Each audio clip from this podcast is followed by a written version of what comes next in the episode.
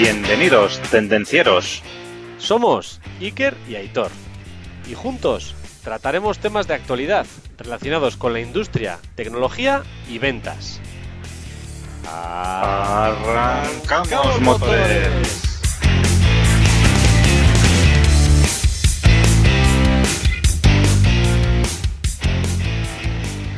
Muy buenas tardes, Aitor, ¿qué tal?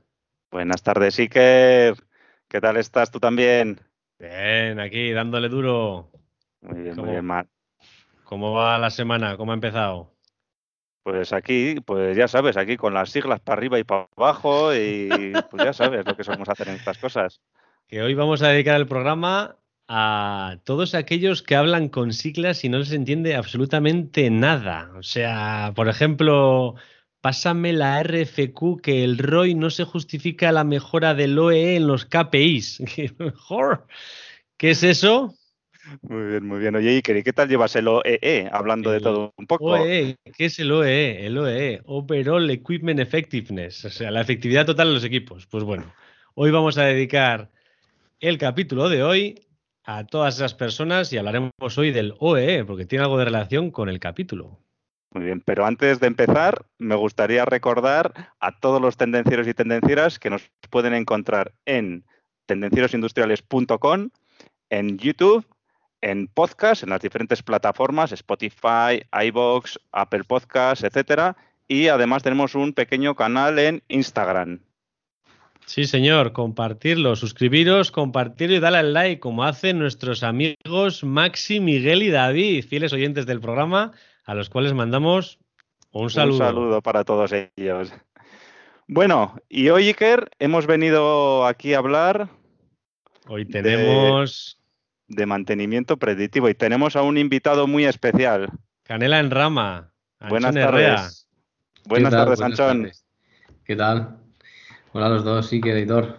Bueno, bueno, Anchón Herrea, director industrial y socio administrador de la empresa Gurpea, en, situados en, en Pamplona.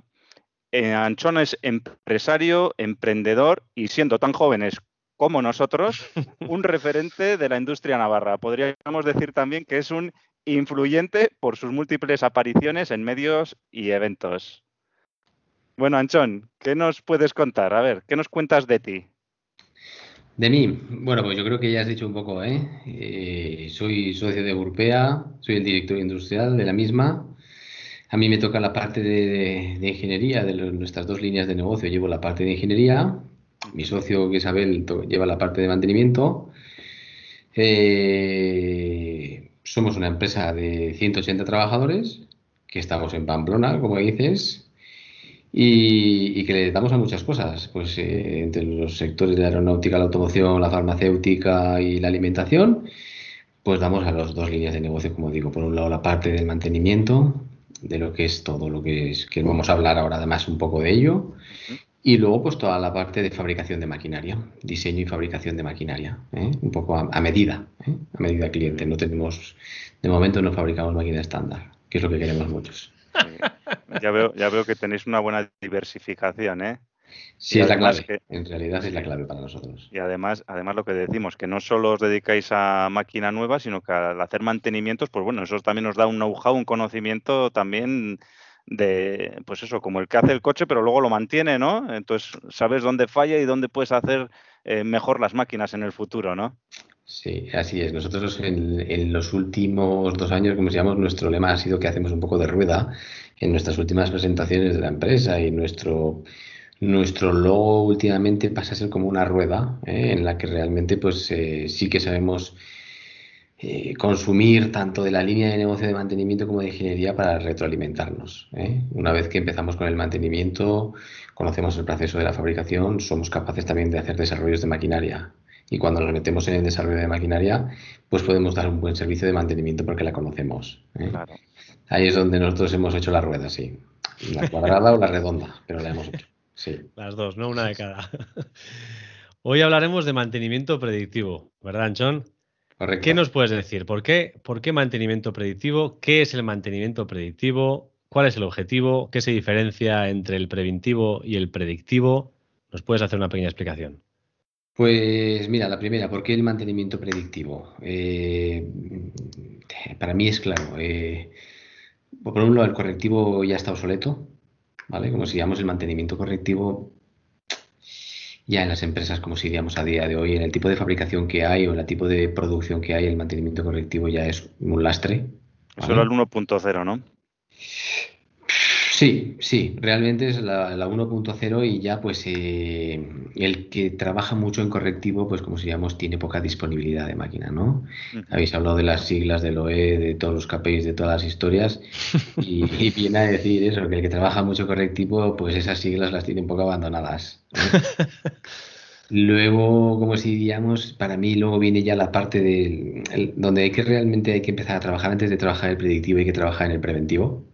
¿Vale? En el preventivo, como si digamos una empresa que sabe trabajar bien el preventivo en sus máquinas o que lo ha trabajado durante unos años, empieza a tener histórico, empieza a tener datos y los datos es lo que hace luego el predictivo, ¿vale? Entonces el mantenimiento preventivo yo creo que para mí ahora es la, lo, normal, el tener, como si digamos, paradas técnicas, el tener bien, como si digamos, bien, bien pactada esa, esa reparación o esa revisión. Y, luego de ahí pasaríamos al predictivo. El predictivo, como digamos, viene a decir que, pues que si tienes muchos datos de tus máquinas y de tu fabricación y de tu proceso, pues eres capaz de hacer predictivo, ¿vale? Para hacer predictivo, como si eh, al día de hoy, no es solo tener datos, sino también saber manejarlos, ¿no? Al final todo viene a, hablamos de la inteligencia artificial, de las redes neuronales, de los algoritmos predictivos, de los entrenamientos de algoritmos, pero está todo fundamentado en los datos. el que tiene datos, ¿eh? como se suele decir antes, el que tiene información tiene poder, ¿no? Bueno, pues el que tiene datos pues puede hacer un buen mantenimiento predictivo si los ordena bien. Muy bien. Ahora, por, hacer un símil, Anchón, para que lo entendamos bien, o sea, si yo tengo el coche, ¿no? Y cada 15.000 kilómetros tengo que llevar a hacer el cambio de aceite, ¿no? Eso mm. sería un preventivo, ¿no? Por decirlo de alguna manera. Si no le cambio nunca el aceite y de repente se para, eso sería correctivo. Eso es que tienes que ir al concesionario, corriendo. sí, es un correctivo. sí, y sin embargo. Eh, los coches te, dan una información, entonces sí, te dan un preventivo, ¿no? Aunque te dan ellos una información, vamos a decir, como cualquier otra máquina, tienes una pantalla que te da una, unas alarmas, ¿no? Unos avisos.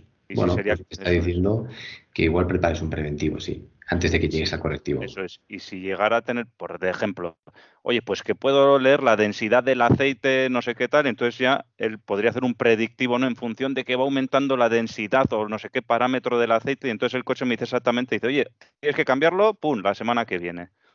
Eso sería más predictivo, basado en datos, ¿no? Lo que hemos comentado. Sí, o sea, vamos a decir que tú una vez que tienes datos, si, si sabes organizar esos datos, como se llama, y sabes generar una ecuación de esos datos, pues el coche que estamos hablando en este caso debería predecirte y decirte, oye, eh, tú has andado de tal manera, has andado mucho en cuestas, has andado mucho en curvas. Ahí está, claro.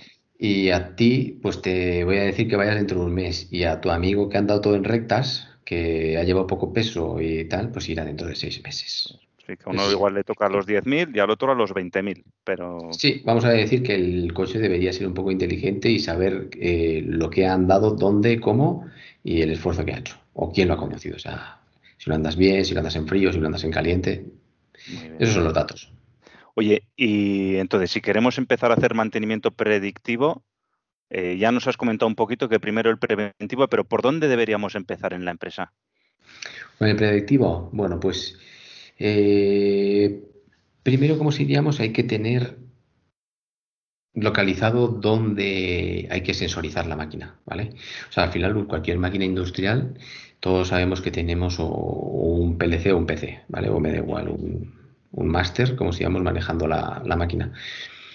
Ya solo por tener eso, ¿eh? daros cuenta que un PLC, no sé la cantidad de datos que maneja, ¿vale? Siempre porque tú lo has programado para ese proceso. Y aparte, de manera circunstancial, pues tienes otro montón de datos que maneja el PLC que, muchas veces no se, no se hace caso. Entonces, lo primero que hay que empezar es, como si digamos, por, por ver qué datos. para hacer predictivo puedes hacer de dos maneras, predictivo de la, de la máquina o predictivo del proceso de fabricación. Nosotros, por ejemplo, queremos empezar por el de máquina, ¿vale? O, es decir, por, por ver cuando la máquina puede tener un fallo. Luego nos gustaría pasar a la parte del proceso, ¿no? No fabriques esta pieza porque vas a hacerla mal. Pero empezarías por sensorizar la máquina, o bueno, primeramente por aprovechar la sensórica que tienes y los datos que tienes en el PLC, y luego por empezar a buscar a través de ese mantenimiento preventivo, si lo has hecho, sabes perfectamente con el histórico de dónde viene un poco a fallar tu máquina. y ahí es donde hay que empezar a sensorizar pues con algún hardware un poco más específico, pero nada, cosas muy sencillas, ¿eh? estamos hablando de sensórica muy sencilla. Ahí es donde habría que empezar, unir un poco el preventivo con todos los datos que tienes en máquina ya. Muy interesante. ¿Y esto cómo, cómo, tendríamos que enfocarlo, Anchón? ¿Habría que ir a máquinas completamente nuevas o en las máquinas que tenemos actuales ya en la producción podríamos trabajarlo también?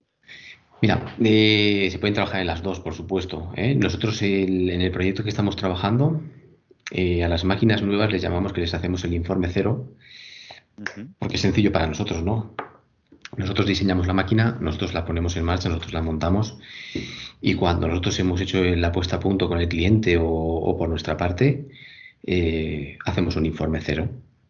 Yo tengo los motores trabajando a estas revoluciones, tengo los variadores a estas frecuencias, a estos unos consumos de tensión, tengo estas células de carga, tengo estas analógicas que me están midiendo unos miliamperios unos milivoltios o unos voltios, tengo tengo presiones, tengo fluidos, tengo, tengo de todo, ¿no? Entonces, eh, me hago un informe cero de una máquina nueva. Y de una máquina, como si diríamos, ya en funcionamiento, pues viene a hacerse un poco lo mismo. Lo que pasa que lo que nosotros hemos estudiado es que una máquina ya en marcha eh, ya tiene un degradado, ya tiene, como si digamos, un uso y hay que meter unos factores de corrección. ¿eh? Hay que estudiar un poco el estado de la máquina y bueno, hay que hablar de porcentajes. Pues yo, si mi informe cero sería 100, pues voy a quitarle un 20% de vida.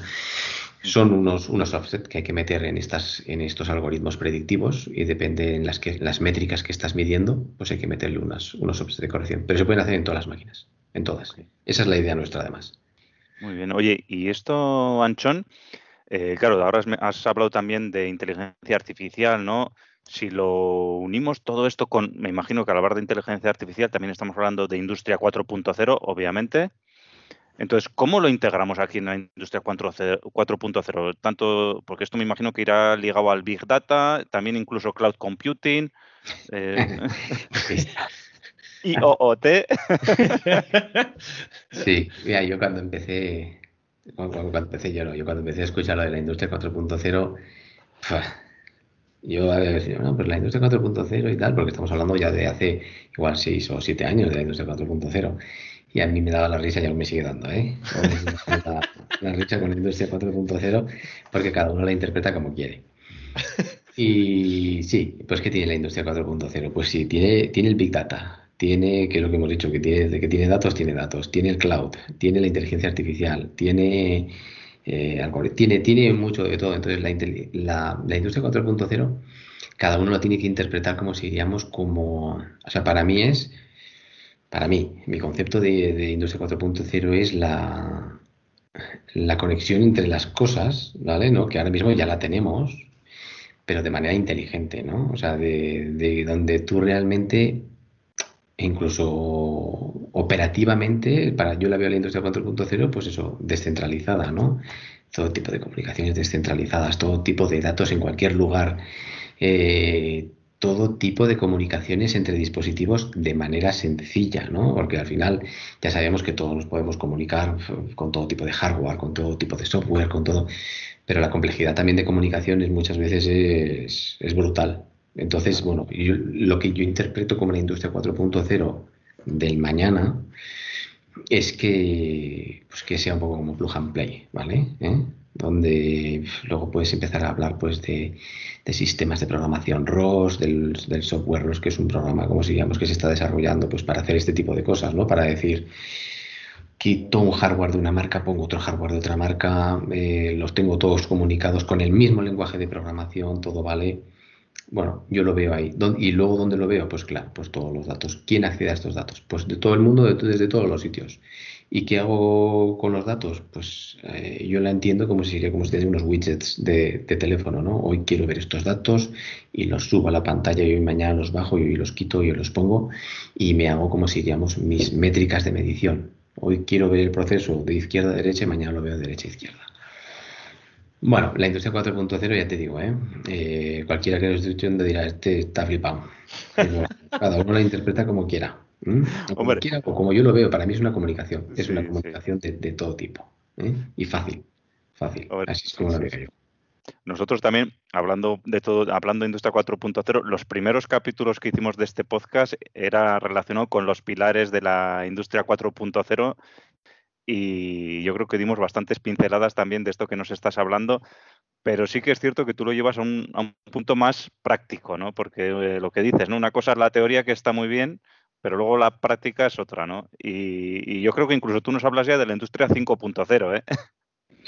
Sí, porque bueno, en realidad, la, o sea, yo me acuerdo que cuando también se empezó en la industria 4.0, se mezclaba la, robótica colaborativa. Eh, bueno, la robótica colaborativa de la industria 4.0 no sé muy bien lo que tiene, ¿no? Pues bueno, pues es robótica colaborativa. Sí, sí. Y luego si la empiezas a unir bien, vale, pues es un nexo como si diríamos de una interfaz entre hombre y máquina, pues que empieza a ser, como si digamos, más cercano. ¿eh? Pero básicamente yo lo veo en, en eso, en captar datos, manejar datos, interpretar datos y dar la mayor información, como si diríamos, de cualquier dispositivo de manera sencilla para que estés donde estés te puedas conectar. O estés donde estés puedes interactuar con esa máquina. O con un compañero tuyo que está en esa máquina, pero que lo puedas hacer como si diríamos de una manera sencilla. No, no tengas comunicaciones raras y, de devices raros y, y, y de todo. Pues que es complejo porque realmente eh, no todos tenemos, ni yo mismo tienes capacidad técnica como para saber de, todas las cosas. ¿eh?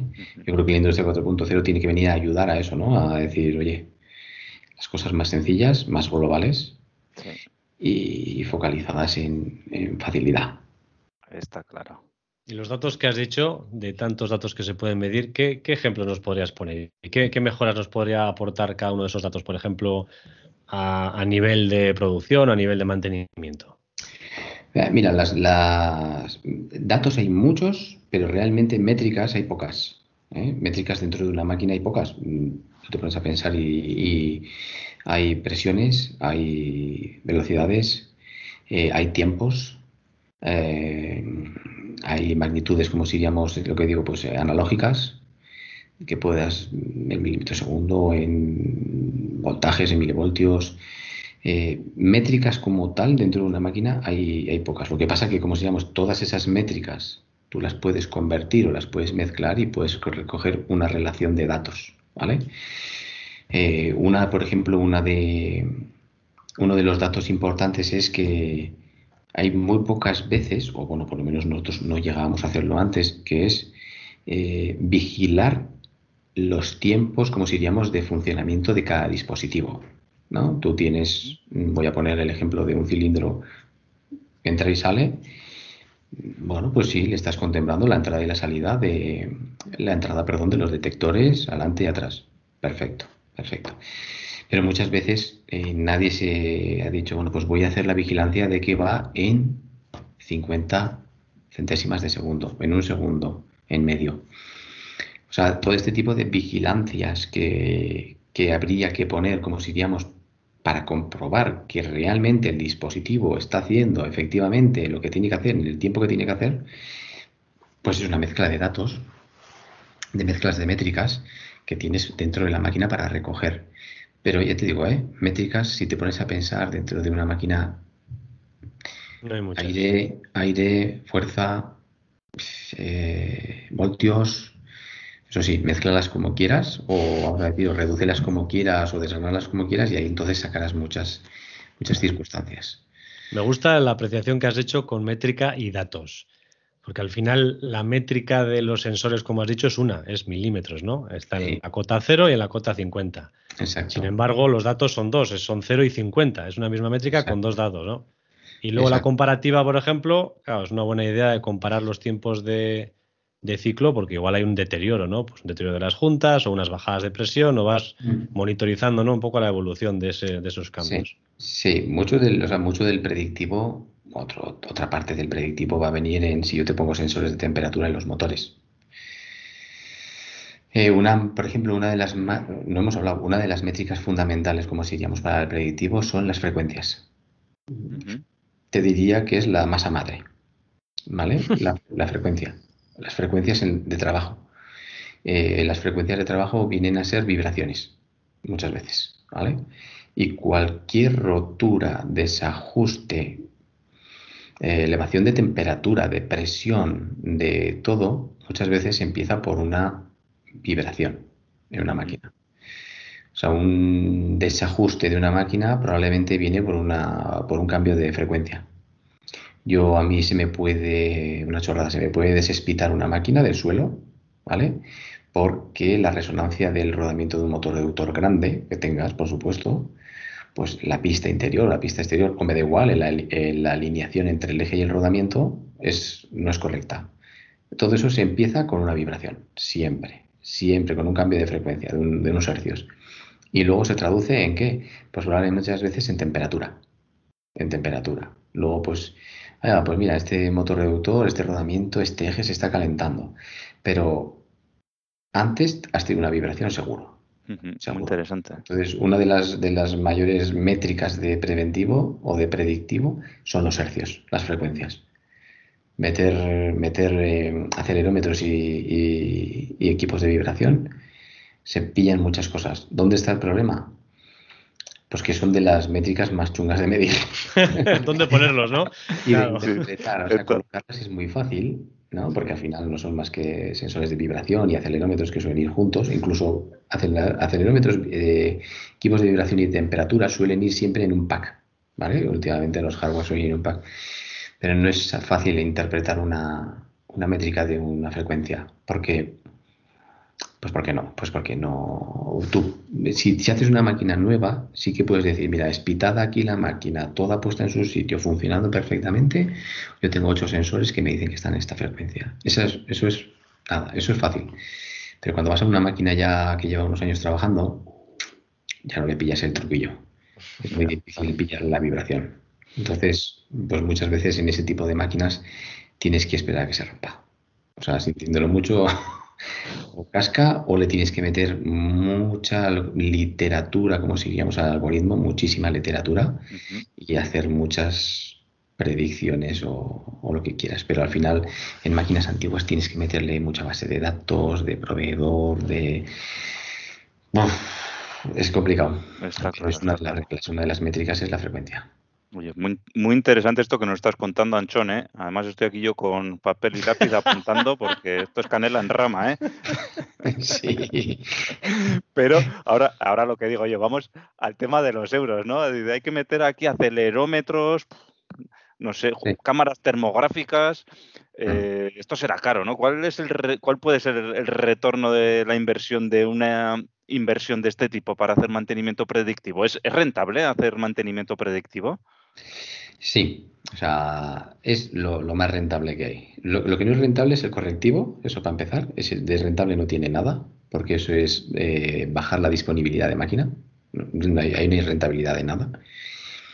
Eh, el, preventivo aporta, ¿vale? Aporta, como si llamamos, para subir esos indicadores que hemos hablado antes.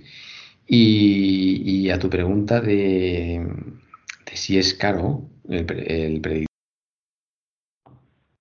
el predictivo no es caro. Entonces, eh, el hardware, por ejemplo, daros cuenta que de lo que estamos hablando, la mayoría de los datos ya los tenemos en la máquina. O sea, los, datos ya están, la mayoría de la sensórica ya, ya está en máquina. ¿eh? y el poner, como si diríamos, sensores de temperatura, sensores de vibración y sensores de fluidos o presiones, pues ya conocemos en el sector, no, son, no son caros. ¿eh? Eh, nosotros, por ejemplo, desde Burpea, en el proyecto que estamos trabajando, una de las máximas en este proyecto que yo puse, como si digamos, para arrancarlo, es que sería barato. Si no, no se arrancaba. ¿no? Era un proyecto de que yo he visto muchos proyectos de predictivos, pues que simplemente en licencias, en licencias, en, no sé, en muchas cosas, pues se gastan auténticas dinerales. La máxima de Golpea era que, primeramente, para todo el sistema de, captación del dato, nosotros lo vamos a pasar por un pequeño CIMPC. Pero, y cuando digo un pequeño CIMPC, es pequeño. O sea, para que os hagáis idea, nosotros hemos hecho un desarrollo con una Raspberry.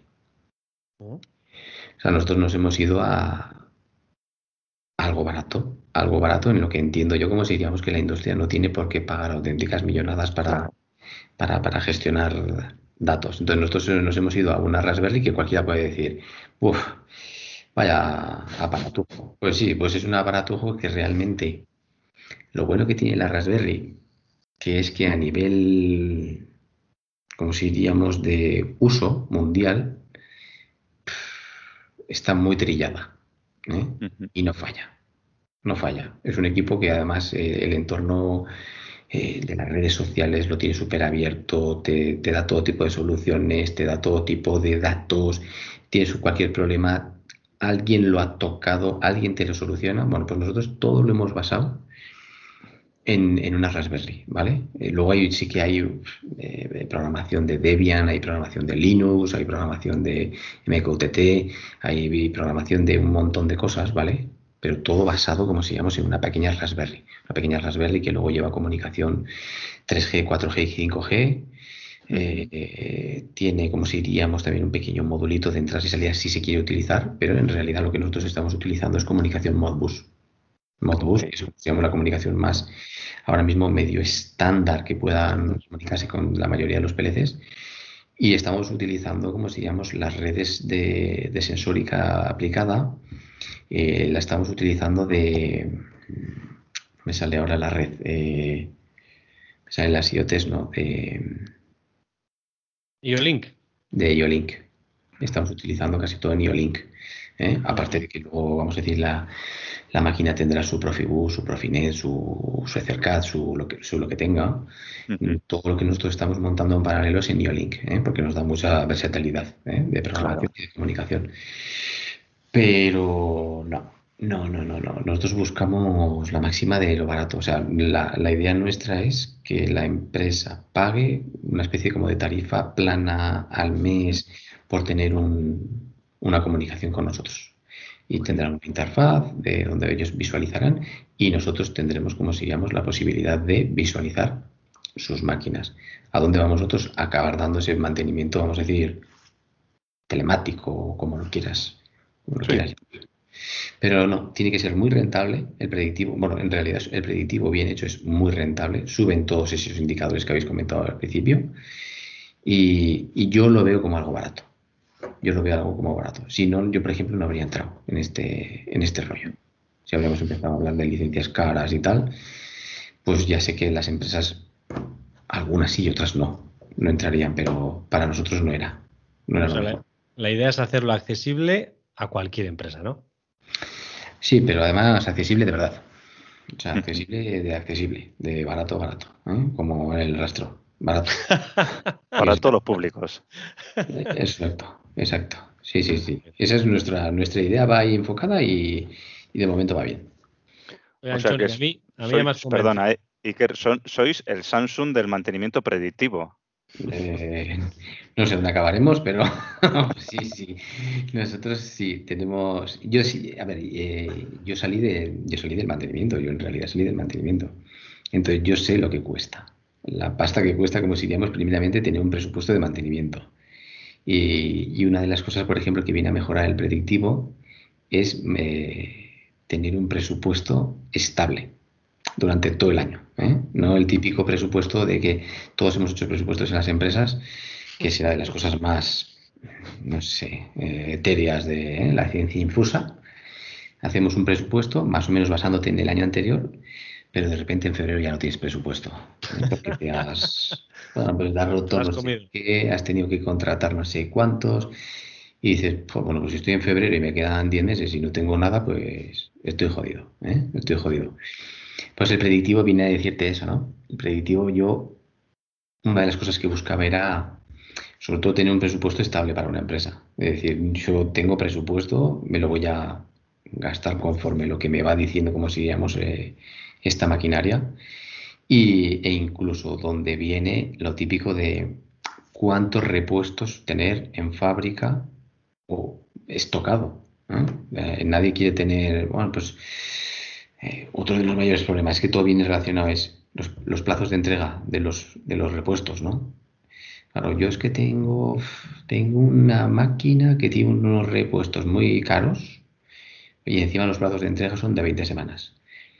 Venga, venga, pues hay que comprar, me voy a gastar eh, 200.000 euros en repuestos. Joder, pues lleva 10 años la máquina y que no se estropea nunca. No, dices, hostia, me he comido el presupuesto igual de 3 años ya de mantenimiento.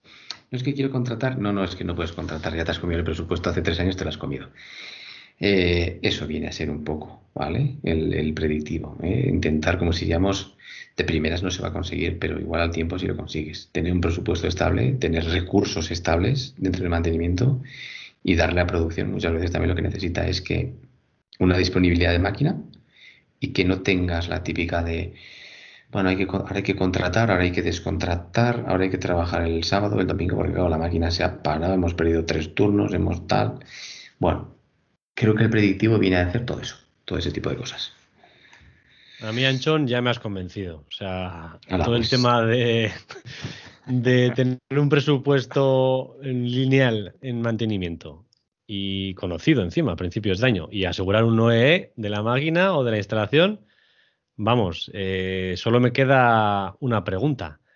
Ahora que ya tengo todos esos datos recogidos y los he transmitido a la nube, ¿cómo nos podemos proteger de los ataques o de que alguien coja esa información? Bueno, pues eso es otro, por ejemplo, otro de los miedos de, las empresas, muy normal, ¿no? ¿Por qué? Porque la industria 4.0 viene a decirte eso, ¿no? Comunicación, que es lo, que hemos hablado ahora, claro. Comunicación entre una red industrial, eh, poca gracia tiene, ¿no? Si tú haces un anillo industrial y internamente tengo todo comunicado, muy bien. Lo importante es sacar, como si llamamos, todos los datos fuera. Eh, bueno, ahí está el departamento de IT que dice, aquí no entra ni sale nadie. Aquí nadie quiere que entre, nadie que salga. Bueno, pues todo tiene que estar encriptado. Al final todo esto viene encriptado. Yo, por ejemplo, los técnicos que tengo trabajando en la parte de IT, pues una de las en la última exposición que hicimos nosotros de este proyecto, pues una de las diapositivas era del tema de la ciberseguridad, ¿no? Eh, yo he trabajado con cantidad de departamentos IT y te dicen bien claro, ¿por dónde vas a entrar? ¿Por dónde vas? bueno, pues hombre, pues tengo, no, pero es que el cortafuegos, pero es que tal. Bueno, mira, una cosa de la que hemos hecho nosotros básicamente es primeramente no atentar, como si digamos, contra la red propia de la empresa. Así que nos hemos ido a un 3G, 4G, 5G, ¿vale? Eh, eso para empezar, porque realmente es una manera de, oye, tú tu red, yo mi red, ¿vale? Eh, otra cosa, como si llamamos, bueno que tiene es que ya son redes muy probadas y muy encriptadas. Trabajar en el 3G, 4G, 5G, tendrás que trabajártelo para que realmente no tengas ataques, porque puede tenerlos, por supuesto. Pero bueno, nosotros, por ejemplo, hemos hecho una cosa muy sencilla, ¿no? Hemos hablado de la Raspberry. La Raspberry no es un router, ¿vale? Cualquier router, como si llamamos, tiene bocas de acceso. Tiene bocas de acceso a Internet. La Raspberry no la tiene. Nuestra comunicación de la Raspberry está basada en puerto RS232. O sea, aunque nosotros tenemos 3G, 4G y 5G, la comunicación que nosotros hemos, digamos, hemos basado entre máquina y, el CIM PC es, una, es un 232. Un 232 que simplemente mueve paquetes de datos, o sea, no tiene internet, por decirlo de alguna manera, ¿no? son bloques de datos. Entonces, eh, a través de un 232 casi es imposible entrar ¿eh? a recoger nada nada de nada de nada. Eso casi es como meterte dentro de una planta, ¿no? poco vas a hacerle. Lo que sí hacemos luego es una vez, como si digamos, sí que es cierto que una vez que tienes, como si digamos, el envío, que nosotros hemos hecho un envío bidireccional, tanto de entrada y salida, ahí sí que los técnicos están trabajando, pues eso, en encriptar todo, paquetes encriptados. No sé explicaros, porque ellos son los técnicos. Ni yo te entendería, ¿eh? pero es para quedarme tranquilo sabiendo que todo eso está tratado, por lo menos. Sí, sí, sí, ya te digo, ¿eh? la primero que hemos hecho es no entrar en las redes industriales de la empresa, porque era, bueno, pues algo como, digamos, como no, no era. Si entras en mi casa, ¿no? Y al final, mira, si estás desde fuera y miras por la ventana, vale, pero no entres en mi casa, ¿no? Sí, sí, sí. Así que nos vamos por la tangente. Nos vamos por la tangente, sí. Y hacemos comunicaciones, pues, en este caso, pues chapadas a la antigua, ¿vale? Para este tema de ciberseguridad. 232, 485, depende de lo que, lo que se quiera. Pero bueno, son comunicaciones muy seguras y muy rápidas en realidad, ¿eh? Porque sí. Eh, es suficientemente rápido para mandar este tipo de datos que nosotros queremos. Muy bien. Oye, Anchón, nos has dado aquí una conferencia sobre mantenimiento predictivo. Vamos, esto es un, un masterclass, ¿no? Lo que nos has hecho hoy, ¿no? Y por ir acabando un poquito, por ir resumiendo, dinos brevemente cuáles son las ventajas, así, pero muy resumido, ¿eh? las ventajas competitivas del mantenimiento predictivo. Lo hemos estado hablando todo el rato, pero pum, pum, pum, pum, estas cuatro. Pues mira, el, que tenga mantenimiento predictivo eh, eh, manejará sobre su competencia, como se llama, la disponibilidad de máquina. O sea, básicamente eso, o sea, si, si A y B son la misma empresa y uno hace mantenimiento predictivo y el otro no, te aseguro que al cabo del tiempo va a ser mucho más competitivo, porque va a tener disponibilidad de máquina. Al final, disponibilidad de máquina quiere decir que él va a hacer los cambios en su producción cuando quiera, pero bien interpretados, a tiempo. Mientras que probablemente la otra empresa pues la tenga que hacer un poco en base a que se me ha roto, espera que ahora tengo que hacer cuadrícula de cubos, tengo que hacer un sudoku para hacer la producción en su sitio. Y básicamente viene a hacer eso, o sea, tener la línea estable de producción. Y eso, eso, Anchón, esto nos pasa como a nosotros hoy, ¿no? Que luego aparece Murphy y justo cuando se te estropea la máquina es cuando necesitabas hacer el pedido urgente, importante de ese cliente que es super VIP y, que tenía que entregar mañana y va a tener que esperar tres semanas. Exacto, y cagada grande. Sí, o sea, eso es así. eso es así. O sea, eh, yo creo que ni, ni una, ni tres, ni cuatro. Esa es la base del predictivo. Que si tú lo tienes, pues probablemente, y si tu competencia no lo tiene, pues irás por delante. Porque realmente tú tendrás, como si llamamos las cosas, vamos, que irás por delante. O sea, siempre tendrás datos y tú podrás hacer y no la máquina podrá hacer sobre ti, sino tú harás sobre lo que quieras, sobre producción. Para mí eso es lo fundamental. Pues mucho mejor uno que cuatro. O sea, así está mucho más claro. Habría muchas cosas, pero yo creo que ya las hemos hablado. Pero para mí esa es la, la, clave. La clave. Sí, ser competitivo y ser competente frente a tu competencia. Oigan, Johnny, todo esto que has aprendido y demás, ¿dónde nos puedes recomendar a nosotros y a nuestros amigos tendencieros que se pueden informar? ¿Dónde tú dirías, oye, pues mira, en este sitio yo recomendaría o esta es la forma que yo creo que podrías empezar? Mira, yo, yo empecé a, con este tema pues hace unos cuatro años o así y yo me he dedicado pues a seguir empresas en realidad, ¿eh? a seguir empresas. Y, la, yo la mayor empresa que he seguido en este tema ha sido IBM. IBM, no me digas por qué, realmente porque tampoco estoy al día de tal, pero IBM lleva décadas trabajando, como si llamamos, la gestión del dato, de todo tipo ¿eh? de datos. Eh, datos en temas de salud, datos, eh, yo hablaba hace poco con la directora de IBM aquí en España y estaban trabajando mucho, por ejemplo, en el sector de la sanidad temas predictivos con sanidad. Pues IBM, para mí, por ejemplo, pues eh, las cosas que escribe y las cosas como si llamamos las charlas que da y tal, bueno, pues van un paso por delante. O van un paso por delante o van muy bien. O sea, están muy bien encaminadas. Ellos llevan muchos años, como si diríamos, ordenando todos sus datos. ¿Vale?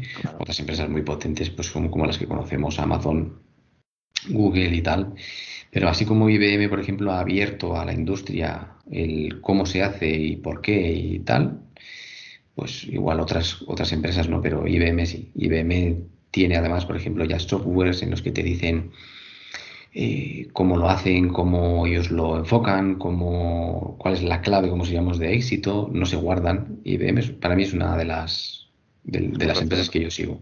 No tengo así ni libros, ni empresas, o sea, no, ni personas que sigo, pero, pero IBM sí, por ejemplo. Muy bien, muy bien. Muy interesante, oye. Y ya por último, bueno, por penúltimo, Anchón, eh, ya nos has dado la recomendación esta. Si algún tendenciero o tendenciera de lo que nos está escuchando quiere ponerse en contacto con vosotros, ¿cómo puede hacerlo? A ver, ¿dónde puede encontraros? Bueno, pues yo creo que a través de la web nos encuentra todo el mundo, ¿no? En www.golpea.es y, y, luego, pues en LinkedIn también, pues estamos ahí, también se nos puede, se nos puede contactar. Luego tenemos nuestro pequeño canal también de YouTube para temas de subimos vídeos de las aplicaciones y tal. Pero yo creo que la mejor manera es a través de la web. Ahí están todos nuestros contactos. Estamos en Pamplona y, y bueno, y trabajamos a nivel nacional y, fuera también. O sea que si nos escuchan desde muy, muy, muy lejos, también. ¿eh? Aquí, Ten cuidado que tenemos amigos en Perú, Chile, Estados Unidos. Pues también, también, también. No, trabajamos, trabajamos y esto que estamos hablando, además, eh, es fácil de manejar a las distancias. Es fácil de manejar. Bueno, por último, Anchón, para acabar, a ver, Iker, cuéntanos. A ver, normalmente solemos poner un reto, pero en esta vez pondremos una recomendación. ¿Qué, qué propondrías tú, Anchón, para que un auténtico tendencia industrial pudiera mejorar desde el punto de vista de mantenimiento predictivo? O sea, nos imaginamos ahora mismo a cualquier usuario de mantenimiento o de ingeniería de cualquier empresa, ¿qué mm. debería hacer? Pues yo creo que un poco lo que, lo que hemos dicho desde el principio, ¿eh? O sea, lo primero hay que quitarse de la cabeza el correctivo. Es decir, si yo estoy haciendo mucho correctivo, es me lo tengo que arrancar de las orejas. hay, que quitárselo. Eh, el correctivo es fácil de vivirlo. Fácil de vivirlo, porque se vive al día. Se vive al día. Y entonces el correctivo es fácil de vivirlo. ¿Vale? Es como fácil de manejarlo, por decirlo de alguna manera. El día a día es fácil de manejarlo pero lo único que te da información es el preventivo y a futuro el predictivo. Entonces, yo que le diría a alguien, pues que empiece por empezar a trabajar las gamas de preventivo. O sea, empezar simplemente pues por coger el manual de funcionamiento de la máquina o, o ya si es una máquina antigua, ellos mismos con todo el histórico que tienen, pues que cojan un papelito y empiecen a decir, pues mira, viene bien semanalmente hacer esta revisión a esta máquina. Pues porque es una máquina de alta cadencia y pues tiene unos desajustes mecánicos, por ejemplo. Pues mira, vamos tan chorra como reapretar los tornillos, ¿eh? O sea, es que me da igual. Otra cosa muy importante es, eh, por ejemplo, otra tontería muy grande es todos los contactos eléctricos. Voy a representar todos los borneros. Bueno, pues es una de las cosas que muchas veces te puede volver loco en cualquier avería y dices, solo era apretar un tornillo. Mm. llevamos, cuatro horas parados, sin problema. Eh, gamas de preventivos, empezar a trabajar. Si la gente lleva muchos años, sabe perfectamente pues, que cada seis meses se le hace una mejora a una máquina, se le cambia unos, unos rodamientos de manera preventiva, no tienes por qué estar esperando a que se estropeen. Bueno, ciertos engrases, eh, lo que hemos dicho. Yo creo que cualquier técnico de mantenimiento que lleve años haciéndolo sabe que una gama de preventivo la escribe en 10 minutos, 20 minutos. Eso lo llevas a la orden del día, empiezas a generar histórico y a partir de ahí, pues ya si te valentonas, pues empiezas a trabajar ya un poco pues en la parte de todos los datos que tienes en la máquina. A ver, hacer bases de datos de lo que es tu máquina en una mera Excel, es bastante sencillo. Sencillo. Lo único que pues guardar Excel tras Excel tras Excel, pues no es gran cosa, ¿eh? ¿no? Pues las puedes ir machacando o guardarte, como si llamo, simplemente 10 datos, que son los más relevantes de tu máquina. Eso es lo que yo recomendaría. O sea, clarísimo el mensaje. Fuera mantenimiento correctivo, fuera, o sea, si tienes cualquier operación de mantenimiento correctivo, trabaja para quitártela de encima. Y empieza a trabajar el mantenimiento preventivo. Sí, ya de ahí. El correctivo no va a desaparecer, ¿eh? El correctivo no nos engañemos, ¿eh? Que no piense nadie que va a decir, sí, este va a quitar el correctivo. No, hombre, el correctivo no se va a quitar nunca, por supuesto. está claro. En cualquier momento se puede estropear cualquier cosa. Pero si lo puedes minimizar. Pero el correctivo repetido, fuera. En un 5%, pues eres un campeón. Sí, sí, sí, Muy bien, Anchón. Oye, podcast hoy de papel y lápiz, ¿eh? porque nos has dado un montón de pinceladas aquí a tener en cuenta a todas las personas que están en mantenimiento y en ingeniería también. ¿eh? Sí, señor, muy interesante. Pues me alegro. Yo hasta yo me voy convenciendo y todo de lo que Bueno, Anchón, oye, muchas gracias. Un placer haberte tenido hoy aquí con nosotros y que nos hayas explicado todas estas cosas. Y bueno, a todos los tendencieros, pues oye, nos vemos en el próximo podcast. Gracias, Iker. Chao. Un saludo, buena semana. Chao. Adiós. Hasta aquí el tema de hoy. Esperamos que te haya gustado. Si es así, suscríbete, comparte y dale al me gusta. Puedes proponernos temas, dudas y demás consultas en comentarios y en LinkedIn. No lo dudes, te ayudaremos.